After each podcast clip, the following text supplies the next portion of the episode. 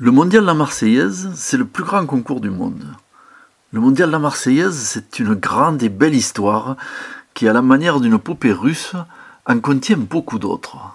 Plus petites, moins connues, et aussitôt que vécues, ensevelies dans la formidable effervescence de l'immense épreuve marseillaise. Ainsi, depuis plus de 50 ans, chacun revient du Parc Borelli avec sa performance d'un jour, avec une anecdote ou des souvenirs pour l'année qui vient. C'est le cas de ces trois joueurs qui se sont inscrits durant des années au mondial marseillais sans parvenir à passer la première journée. Immuablement vêtus à chaque édition d'un chapeau melon et d'une chemise de nuit d'époque, ils ont fini un jour par gagner la troisième partie et à se qualifier pour le lundi.